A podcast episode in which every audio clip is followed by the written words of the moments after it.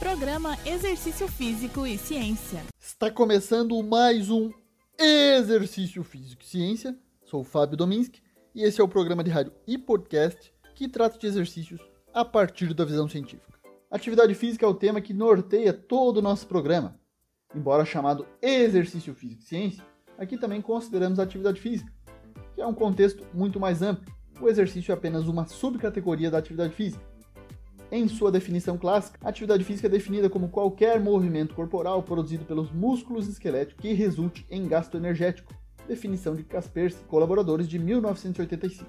A atividade física pode ocorrer em vários contextos, como atividades de lazer, domésticas, transporte, mas também ocupacionais. O professor e pesquisador Joe Piggin trouxe uma definição mais recente, abrangente e inclusiva, em um artigo na Frontiers in Sports and Active Living, envolve pessoas se movendo, agindo e atuando em espaços e contextos culturalmente específicos, influenciados por uma gama única de interesses, emoções, ideias, instruções e relacionamentos.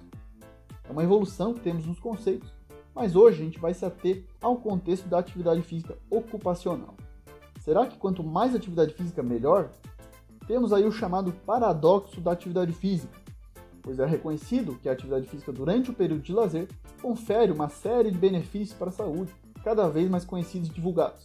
Entretanto, o mesmo não pode ser dito em relação à atividade física no trabalho, ou seja, na dimensão ocupacional. Foi isso que pesquisadores da Dinamarca abordaram em um editorial publicado na British Journal Sports Medicine em 2018, sendo um dos artigos mais lidos na revista daquele ano. No paradoxo da atividade física, o exercício promoveria a melhora da saúde Entretanto, no caso de ser realizado como atividade ocupacional, não. Cada vez mais evidências mostram que a atividade física ocupacional não melhora a saúde. Na verdade, a atividade física durante o trabalho pode ser prejudicial. No trabalho, os autores elencam seis razões para que a atividade física ocupacional não confira benefícios à saúde cardiovascular em relação à atividade física no lazer. Vamos entender os aspectos. A primeira razão é que a atividade física ocupacional é de intensidade muito baixa ou de duração muito longa para manter ou melhorar a aptidão cardiorrespiratória, além da saúde cardiovascular. A melhora da aptidão cardiorrespiratória requer uma intensidade de moderada a alta de atividade física, cerca de 60 a 80% da capacidade aeróbia máxima, por curtos períodos de tempo. No entanto, as intensidades médias de atividade física ocupacional em um dia de trabalho de 8 horas, excedendo os níveis recomendados para esses períodos mais longos, maior que 30 a 35% da capacidade aeróbia máxima, podem realmente prejudicar a saúde cardiovascular. Segunda razão, considera que a atividade física ocupacional aumenta a frequência cardíaca média num período de 24 horas. Sabemos que a frequência cardíaca é elevada durante e após a realização de atividade física, porém a atividade física ocupacional por longos períodos aumenta a frequência cardíaca em 24 horas, enquanto a atividade física no lazer em curtos períodos de tempo não a frequência cardíaca elevada de maneira prolongada é um fator de risco independente para doenças cardiovasculares e mortalidade. A atividade física ocupacional inclui atividades como carregamento pesado e posturas estáticas e aumenta a média de pressão arterial também em 24 horas. A elevação instantânea da pressão arterial ocorre pelas contrações musculares provenientes da atividade ocupacional. A prolongada exposição a atividades como essas pode causar elevação sustentada da pressão arterial, mesmo após o expediente de trabalho. Essa pressão arterial elevada também é um fator de risco para doenças cardiovasculares. A quarta razão apontada no trabalho é de que a atividade física ocupacional geralmente é realizada sem intervalos de recuperação adequados. Consequências disso podem ser fadiga e exaustão, e podem aumentar o risco de doenças cardiovasculares.